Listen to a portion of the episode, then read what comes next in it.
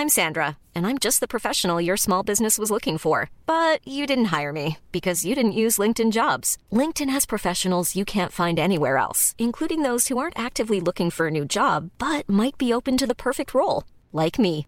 In a given month, over 70% of LinkedIn users don't visit other leading job sites. So if you're not looking on LinkedIn, you'll miss out on great candidates like Sandra. Start hiring professionals like a professional. Post your free job on linkedin.com/people today.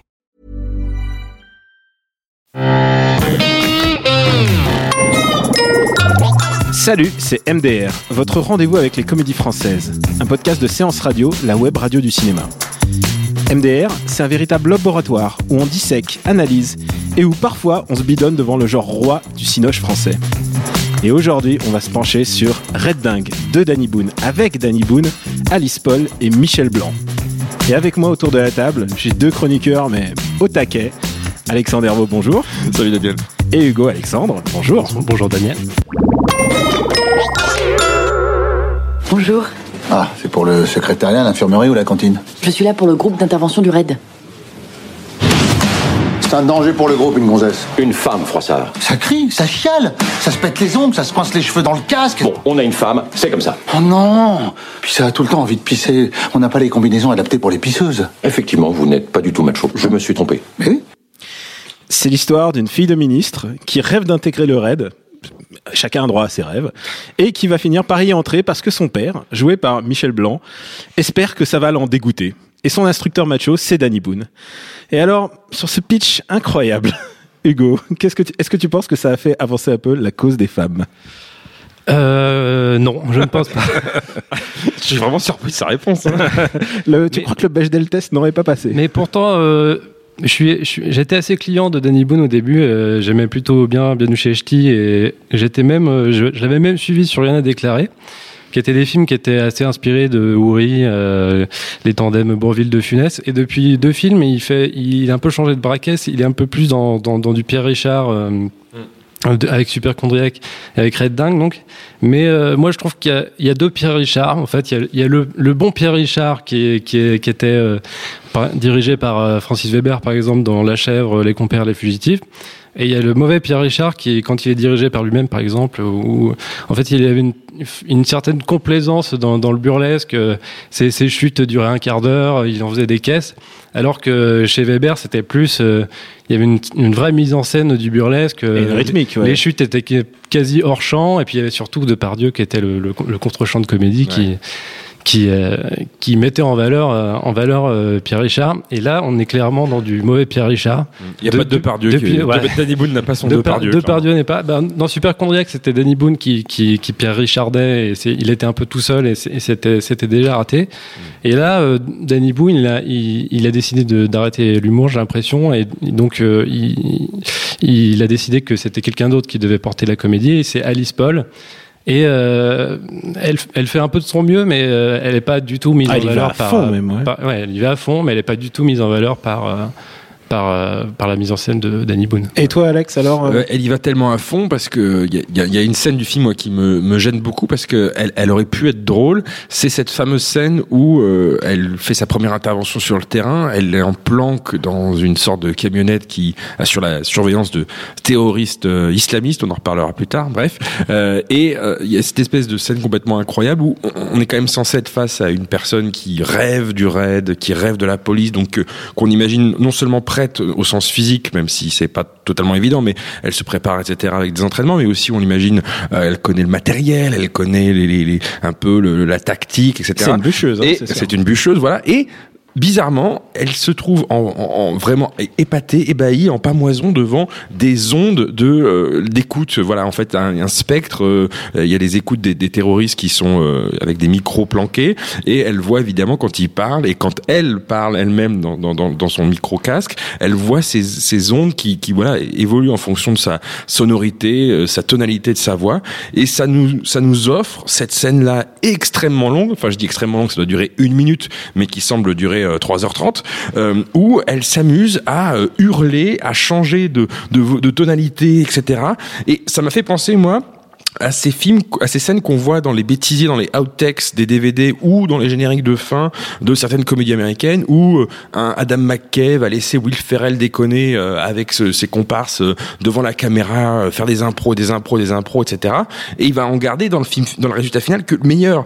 Là, Danny Boone, on a l'impression qu'il a fait un peu la même tactique. Il lui a dit, écoute, lâche-toi, joue le rôle de quelqu'un qui est complètement fofolle devant ses, sa propre voix et le résultat que ça peut avoir sur un écran d'ordinateur. Sauf que, bah, au montage, il a juste gardé le pire. Alors, je sais pas, peut-être, peut-être que c'était le meilleur de ce qu'elle a, de ce qu'elle a fourni sur le, sur le tournage, donc ce serait un peu problématique pour elle. C'est- pas du tout mis en scène. Quoi. Pas- Il- voilà, c'est ça, Il, c'est il pas aurait fallu euh, mettre en valeur euh, ce, cette espèce de- d'exploit personnel, si on peut appeler Exactement. ça comme ça. Cette espèce de tasse de Tasmanie qui arrive chez le raid et en fait finalement il se passe pas grand chose moi il y a un truc qui m'a vraiment dérangé c'est que on part du point de vue que le film tout est là pour la dégoûter du raid donc on l'a fait rentrer donc le but de ces mecs c'est tous de lui casser son rêve C'est ça. déjà ça me pose un problème. Elle va un peu y arriver mais par bol c'est-à-dire à essayer d'être un, un bon flic.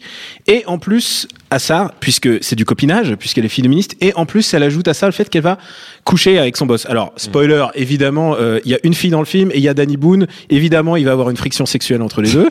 Mais en, mais en plus mais en plus il rajoute le, le fait que eh ben, elle couche pour elle couche pour avoir son taf.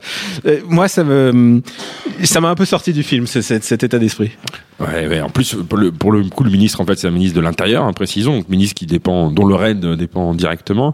Et euh, je pense que c'est, c'est, c'est- le, fait qu'elle couche avec Boone, c'est presque hum, pas le pire dans, dans, dans ce qu'on lui, dans ce qu'on lui inflige, etc. Moi, moi, c'est vrai que le, à, à, à reculons, enfin après, à posteriori, quoi, quand, quand on réfléchit à ce que tu disais à l'instant, le, le, le fait que toute la, problème, enfin tout le, le but, l'objectif des personnages soit de la dégoûter, t'as l'impression finalement de, de voir un film de bully, mais au sens voilà, t'es- censé voir quelqu'un pendant deux heures se faire traîner dans la boue, parfois au sens propre, pour euh, pour le, le lui euh, la dégoûter, lui euh, faire euh, la- la- briser son rêve, euh, ses, ses, ses ambitions, et la ça, et la ramener à sa vie de d'héritière et de, de Hugo bourgeoise. La limite, ça, pourrait marcher si le personnage était crédible et si on arrivait à, croire à ce personnage, mais c'est tellement, euh, ce personnage est tellement pas, écrit du tout finalement que on, on a, c'est impossible de- d'y croire et s'identifier. Comme tu disais, elle, est- elle, est, elle, est, euh, elle est complètement abrutie en fait. Euh, Elle, est- elle est non seulement maladroite, mais euh, c'est impossible de, de s'attacher à elle parce que euh, cette fameuse scène du van là, avec, avec, euh, avec ce. En plus, son, son univers, enfin, j'y crois pas, j'y ai jamais cru à son univers. Elle est avec Patrick Mill en, en, en couple. Patrick Mill qui, qui, en plus, est plus petit qu'elle et il met des talonnettes. Donc, je pense que c'est une blague sarkozyste post, euh, post-factum. voilà. Et, et tu crois pas à son couple, tu crois pas à ces gens, puis ils- ont plein de pognon, mais en même temps, il y a, je suis, je suis jamais rentré dans le couple du Mais film. c'est le problème, c'est ce que disait Hugo à l'instant, c'est qu'elle elle est abrutie, mais elle est mal écrite surtout. C'est un personnage qui, qui est mouvant dans ses.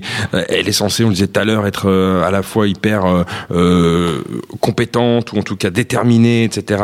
Et en même temps euh, maladroite et tout. Et il y a une espèce, il y a une sorte de cocktail de mayonnaise qui prend pas, parce qu'en plus, j'ai l'impression que ces, ces, ces, ces rebondissements à elle sont euh, en miroir avec ceux de Danny Boone, qui dans le film s'appelle Froissart, mais tout le monde le, surnomme Poissard parce que il a perdu de sa, sur- sa superbe et il, il se, il se plante de plus en plus sur, le- sur le terrain. Donc finalement, il y a une sorte de C'est bizarre, hein, parce qu'on a l'impression qu'il aurait bien voulu le rôle principal de, Mais de, ouais, de ça, on comprend pas trop le. le- Alors que lui a fait un stage de sport.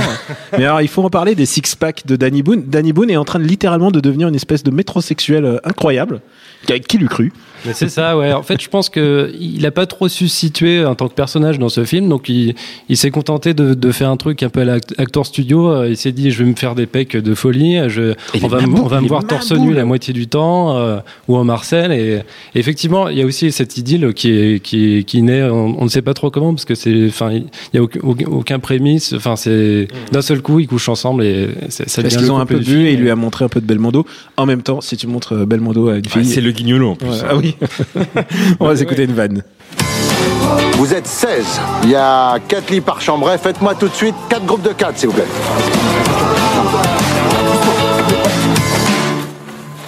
Alors ça, c'est un groupe de 16.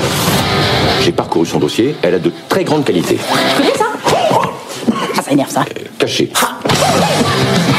Et le fait qu'elle porte le même nom que le ministre de l'Intérieur? Mais ça n'a rien à voir. C'est sa fille, mais ça n'a aucun rapport. Vous préviens, à la première occasion, je la vire. on ne peut pas ne, ne pas parler un peu de ces films bicéphales que nous fait euh, que nous fait Danny Boone, c'est-à-dire il y a un début, c'est-à-dire celui qu'on te promet dans le titre, c'est-à-dire Red Dingue, et ensuite ça devient absolument n'importe quoi. Je pense à Superchondriac qui commençait par un hyperchondriac et qui tout d'un coup se termine en en Roumanie quelque part dans une prison. Et là, ça se termine avec, sans déconner, des gens de l'Est qui débarquent avec des bazookas pour dégommer Volvicomte.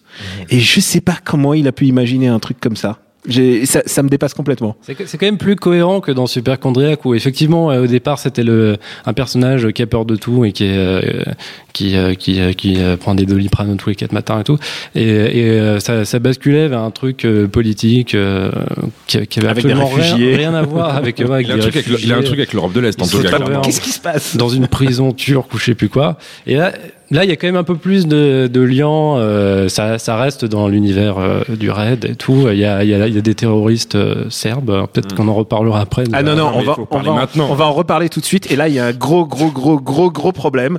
Ou gros, gros, grosse qualité, je ne sais pas. C'est- c'est- moi, à ce moment-là, j'ai été mindfucké, littéralement. Tout d'un coup, Yvan Attal, Ah qui là est quand même un, un, un acteur, un acteur assez intérieur, on va dire. Il n'est pas vraiment connu pour son, pour, euh, pour, pour ses comédies, on va dire, euh, même s'il en a réalisé et tout, mais c'est pas, c'est pas un grand de la comédie. Tout d'un coup, il fait son hit Ledger. Littéralement, et il se métamorphose en Joker serbe et il attaque Volvicomte à coups de bazooka. Et je pense qu'à ce moment-là, je, je me suis dit, qu'est-ce qui se passe Euh, Je crois que on, on a, on a à la fois un lover et un hater euh, sur le plateau là. Ah non, je crois qu'on est. Je, je sais pas ce que ce qu'en a pensé Hugo. T'as- t'as- T'en as pensé quoi de Je ressens pas de haine, mais euh, une grosse incompréhension. disons. Sur le SMS que tu m'as envoyé, c'est c'est cette supercherie. Voilà.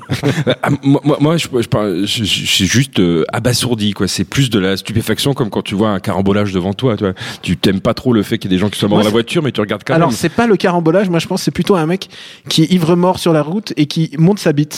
tu vois, c'est à ce niveau-là de mindfuck. C'est genre qu'est-ce qu'il est en train de me faire Pour, pour moi, euh, Attal, en fait, dans le film, euh, on, le, on le découvre en braqueur le temps d'une scène de, de, de, de braquage, donc. Après, on le revoit dans une scène de bar où il, il prend son personnage, euh, son faux personnage de, de, de- d'espion français, de la DGSI, etc., qui, qui berne le personnage d'Alice Paul. Après, on le revoit dans la, pendant la Gay Pride, Il est en filmé braquage. complètement à part. Hein. On Ouais, est d'accord. Il, a- sûr. il a, il a filmé ça dans, dans une cave hein, quelque part. C'est- C'est fort possible. On le voit donc déguisé en femme, euh, en- enfin en transe, tu vois, euh, en trave. Euh, il- et ensuite, à la fin, ce que tu disais, c'est exactement ça, c'est le Joker de Dark Knight euh, version euh, cosplay euh, euh, au château Louis de Versailles. Louis XIV. Et en fait, moi, du coup, cette, cette variété de scènes, de costumes, d'accents euh, et de trucs improbables, j'ai eu l'impression que c'était un. la traite de pute en russe, hein, je peux Oui, préciser. c'est un, un personnage de guest d'un Saturday Night Show moldave, Saturday Night Live, pardon, moldave, où en fait, tu vois, un guest du SNL qui fait son émission, bah, il va avoir plusieurs sketchs, donc il va apparaître dans deux, trois différentes euh, scénettes, et avec chaque fois un personnage et un costume différent. Et là, ça ça m'a fait penser à ça, genre, Atal, c'est le guest du, du, du, du film de Danny Boone qui apparaît comme ça, pouf pouf, et qui, euh, voilà, euh, m'a laissé complètement abasourdi, quoi. Et toi, Hugo, ça a pas marché? Faut, faut vraiment revenir sur l'accent serbe de Yvan Attal, qui est quelque chose. Enfin, moi, au, départ, il commence à faire, la- il fait- à faire l'accent serbe. Moi, je pensais qu'il faisait semblant de faire l'accent serbe et qu'à la fin, on va se rendre compte que, que, que Alice Paul euh, s'est fait berner parce que son accent serbe. Enfin, si moi je faisais l'accent belge, ça ressemblerait plus à un accent serbe que que, que Yvan Attal, quoi. Et, euh, et en fait, non, c'est c'est c'est il joue vraiment un serbe, quoi. Et c'est il- tu parlais du Joker, moi, ça me fait penser un peu à, à, à Gary Oldman dans les films de Luc Besson, ou alors il- Mais enfin, le, Gary Oldman dans les fi- films de Luc Besson, il joue un mec cocaïné à chaque fois. Mais oui, mais là, je pense que c'est son modèle, et euh, mais il, il, il sait pas faire. Enfin, il faut faut, faut pas faire ça. Alors, il y a un truc qui s'est passé sur le tournage. En fait, il y a eu beaucoup d'improvisation, comme on l'a dit, et ça, ça, c'est- ça c'est sûr et certain. Et il l'a joué en roue libre, et il demandait régulièrement à Danny Boone, euh, est-ce que j'y vais pas trop fort? Et Danny Boone, mais non, non, c'est bien, c'est bien comme ça. Non, je vais pas te froisser, je vais pas te froisser parce que je pense que Danny Boone attend le retour de, de, de- le retour. euh, il va jouer dans un peut-être le prochain film d'Ivan Attal. Ça va être son- Mais il a joué dans rôle, le précédent film d'Ivan Attal qui s'appelait Ils sont partout. Ah, le truc avec les une comédie sur euh, sur l'antisémitisme. Quand et tu parles de Danny, très drôle. quand tu parles de Danny Boone, je pense que tu mets vraiment le doigt sur le problème, c'est que Danny Boone n'est pas un directeur d'acteur euh, excellent, euh, c'est le moins qu'on puisse dire. Et je pense que peut-être qu'il il sait bien se diriger lui-même ou euh, diriger Cadmerat dans le cadre d'un tandem que, que lui mène. Mais peut-être Et quand que- il est bien dirigé, Danny Boone est super. hein. Enfin, euh, je pense à l'année l'année der- l'année dernière, on a eu le hum, radin. C'est vrai qu'en fait, Danny Boone, il faut penser à un thème global. C'est l'hyperchondrie, le radin, le faillot. Tu sais, Il y a toujours un. Surtout le fonctionnaire movie, quoi. C'est-à-dire le mec qui fait postier, il fait douanier, euh, là il fait raid. À mon avis, le prochain il va faire les profs 3. Il y avait aussi eu euh, un, un plan parfait de Pascal Chomet qui était Ouais, une comédie romantique plutôt réussie euh, avec Danny Boone et Diane Kruger, si je me souviens bien. Oui, C'était très bien. qui était qui était très étrange, mais mais ça fonctionnait. Il y a une scène qui me fait hurler de rire dans ce film-là, c'est quand euh, elle lui met de l'anesthésiant, euh, l'anesthésiant au dentiste, elle est dentiste, et elle lui met de l'anesthésiant dans la bouche et il ressort avec la tête d'éléphant man et il tombe dans les femmes. Et ben, voilà, Danny Boone, il peut réussir, mais il faut qu'il fasse du putain de burlesque, quoi. Il- Ouais, bah là dans ce film, euh, il, est, il, il, il ne prend pas, enfin il est pas drôle du tout parce qu'il a un rôle euh, de, de clown blanc. Puis, euh, comme qui tu lui disais, il pas veut, veut, pas l'être, comme tu disais. Il laisse, Il laisse Attal, il laisse Sabine Azema euh, en espèce de, de, de- des bourgeoises insupportables mener la danse et bon, bah, il se met en retrait pour euh, euh, pour pour passer le, le- le- passer la main, mais en même temps pas tant que ça parce que son prochain film qu'il a annoncé, ça s'appelle, je crois, une ch'tite petite famille ou un truc comme ça, une jolie ch'tite famille. Oh là, c'est un Euh, spin-off. Comédie avec Lynn Renault et Valérie Bonneton, et où il jouera un designer très bobo parisien qui a honte de ses origines ch'ti et prolo. Et un jour, sa famille euh, débarque à Paris pour fêter les 80 ans de sa mère. Et là, on va rigoler. J'ai envie de te dire sold. Alors, avant qu'on passe à nos recos, on va juste dire euh, oui ou non on y va et oui ou non à quel prix, puisque je sais que tu es très à cheval sur les sur la tarification de ton rire, euh, Hugo. Eh ben, on n'y va pas. Et euh, je pense que même si on me payait, euh, j'aurais du mal à y aller. Donc, euh, je, je peux dire un tarif négatif euh, autour des moins, euh, moins 5 euros. J'y retourne sur Moins ton, 25 moins ton, moins ton salaire de MDR. C'est quand même un film qui a coûté 26 millions d'euros. Hein. Si personne n'y va, Putain, euh, 26 mais ça se voit à la fin. Hein. ça, ça se voit un peu à la fin. genre à la fin, tu dis putain, il y a Volvicombe en feu, mais genre comme le manoir Wayne, quoi. On a- avant de dire combien je mettrais pour le film, spoiler alert, pas grand chose. Je voulais juste parler quand même de ce plan final qui est un freeze frame, comme dans les années 80. L'image se fige et là il y a un texte qui arrive à l'écran. Je me rappelle plus exactement de la formulation, mais en gros c'est Ah oui, merci, nos c'est l'hymne à la police. euh, merci pour nous aider à vivre ensemble, etc. Oui, J'ai eu l'impression de voir le, la chanson de Renault. J'ai embrassé un flic en Merci, film. Quoi. merci de nous, merci de, de nous protéger pour que nous puissions garder notre pouvoir de rire ou un Il truc y a comme aussi ça. deux trois petits tacs la BFM TV, genre euh, c'est quand même scandaleux de diffuser cette image. Euh, parce en que le film est produit par TF1 et on ne voit que LCI comme chaîne d'info pendant Eh, tout le me film. relancez pas parce que le- le- les journalistes tels qu'ils sont représentés dans ce film, c'est calamiteux. Et pour- étant journaliste, genre, je me dis, mais ils, ils ont pas traîné dans des rédactions très souvent. Et toi alors, on y va on y va moi, pas on y va, on n'y va pas, on n'y va pas. C'est un film qui, qui, qui, euh, euh, même, même si, même si, j'en profite pour caser ça au passage, c'est que le Danny Boone, contrairement à un mec comme euh, Philippe de Chauvron qui fait qu'est-ce qu'on a fait au bon Dieu, etc. C'est un gars qui a un petit peu les 26 millions d'euros de budget sont, sont peut-être aussi, n'y sont pas pour rien, mais c'est un mec qui a un peu quand même le souci du cadre, euh, du décor, etc. C'est tourné en Ah, scope et tout. La fin est Et- vraiment et chouette. Voilà, quoi. donc il y a quand même une maîtrise et un, un- une photo, etc. et un montage qui est pas illisible, qui est assez fluide et tout. Donc c'est pas un film qui donne envie de s'arracher les yeux purement visuellement. Donc euh, au cinéma, euh, ça, ça, ça mérite en fait. C'est un film qui peut être vu sur un grand écran, mais pour tout ce qu'on a évoqué euh, depuis 20 minutes, euh, non, Bah, écoute, clairement pas. C'est pas un film pour écoute. lequel, sauf si vraiment vous avez la carte UGC, que vous avez vu tout ce qui est dans votre cinéma. Ben moi, tarification UGC, j'y vais quand même parce que je veux dire, il y a Yvan Attal, en- il y a Yvan Attal en roue libre comme comme tu n'as jamais vu quelqu'un en roue libre depuis Sophie Marceau, je ça. pense. Plus jamais ça. Allez, on fait les, on fait les recos. Hugo, qu'est-ce que t'as à recommander? Euh, alors moi je pense que je vais être très très seul sur ma recommandation parce que euh, je vais recommander un film qui s'appelle Bienvenue à bord, un film d'Éric Laven de 2011, qui est un film qui est un peu similaire à... à Attends, tu rigoles avec euh, Franck Dubosc? Oui. Ah putain, mais les, gé- les, les scènes de Franck Dubosc sont parmi les plus drôles. Non mais il y, a- y un gros ma- y a un gros malentendu sur ce film parce qu'il est sorti à peu près en même temps qu'un autre film de La croisière, qui s'appelle Croisière. La Croisière De qui- qui est, Charlotte de pour le Turckheim. coup, vraiment abominable Ouais. de Pascal Pouzadou Avec Charlotte de Turckheim. avec Charles de Turckheim, euh, Jean Benguigui. Non, non, celui-là, il est atroce. Mais par contre, euh, Bienvenue à bord est vraiment. Bienvenue à bord est très bien. Donc ça raconte euh, l'histoire euh, d'un individu qui est embauché euh, pour une mission euh, pour laquelle il n'est pas du tout qualifié, donc un peu comme euh, comme Red Dingue et un peu comme La Chèvre beaucoup plus beaucoup plus loin, qui est un de mes films fétiches. Et euh, je trouve c'est c'est beaucoup plus réussi parce que euh, Franck Dubosc est, est un génie, il faut le dire. Et en plus, euh, en tandem avec euh, Gérard Darmon, je trouve que ça, ma- ça marche vraiment très très bien. C'est c'est un des meilleurs tandems que j'ai vu. Et Valérie Le Mercier en, en, Et- casse- et- en cassante et tout. Et euh, Valérie super. Le Mercier, voilà. Donc euh, je, je vais pas en dire plus. Euh, Ah non, non, grand. Découvrez ce film. C'est un sleeper hit de Franck Dubosc. Vous m'avez- vous m'avez convaincu parce que c'est en vrai j'ai pas vu le film et en vrai j'ai toujours eu un petit faible pour sa bande annonce et là du coup Ah non, le tu me l'as moment- vendu. en Le moment où il, où, où il- littéralement il fiste une marionnette pour faire Ah, mais spoil- spoil- mais spoil pas, spoil ah non, non, tu vas voir, c'est extraordinaire. Vas-y à toi. Et moi, Marocco, alors Marocco, on s'éloigne des latitudes françaises, on part aux États-Unis, mais dans le côté euh, femme, flic, comédie, euh, buddy movie, etc. J'ai pensé aux Flingueuses, The Hit en VO. Euh, c'est dispo sur Netflix, donc le film de Paul Feig avec Melissa McCarthy et Sandra Bullock. C'est assez hilarant. C'est voilà le, buddy movie comme on a l'habitude de voir, comme on voyait plutôt à une certaine époque dans les années 80 notamment, mais remis au goût du jour. C'est bourré de gags très drôles. Il y a plein de guests qui apparaissent, etc. Et, euh, et voilà, The Hit, les Flingueuses. Eh ben écoutez, moi vous m'avez donné envie de revoir Radin en fait. Ah bah. Radin qui est sorti l'année dernière, qui sort en ce moment en DVD et qui est un peu le, le dark Danny Boone puisque euh, il est hum, il est réalisé plutôt par un pro du polar et, et du coup et du coup ça donne C'est Fred Cavaillé, ça. c'est Fred Cavaillé et du coup ça donne vraiment une vision très noire de ce que peut faire euh, le- ce que peut faire Danny Boone qui est un vrai bon acteur et Cavaillé il le dirige vraiment bien et il n'y a pas de rédemption sur son personnage et je suis très agacé souvent quand les personnages deviennent trop trop, trop gentils tout ça là il, il, il essaye de se soigner mais ça reste quand même un putain de radin et c'est ça qui est assez intéressant dans C'est le, le film plus gros succès en salle, plus gros succès en salle de Danny Boone en acteur simple, hors réalisateur. hors, euh, hors bienvenue qu'il est assez content de ça. Il le dit dans chaque interview. Et merci au Radical Jules à la technique. Pour nous retrouver, c'est MDR sur iTunes et puis sur toutes vos applis dédiées au podcast, sur SoundCloud. Merci de vous abonner et de laisser des commentaires et même d'en parler autour de vous, pourquoi pas. La semaine prochaine, on a rendez-vous avec, avec tellement de comédies en fait. On a, on a le choix, on a alibi.com, on a rock'n'roll de, de Guillaume Canet. Ça va être dur de choisir. Allez, à bientôt.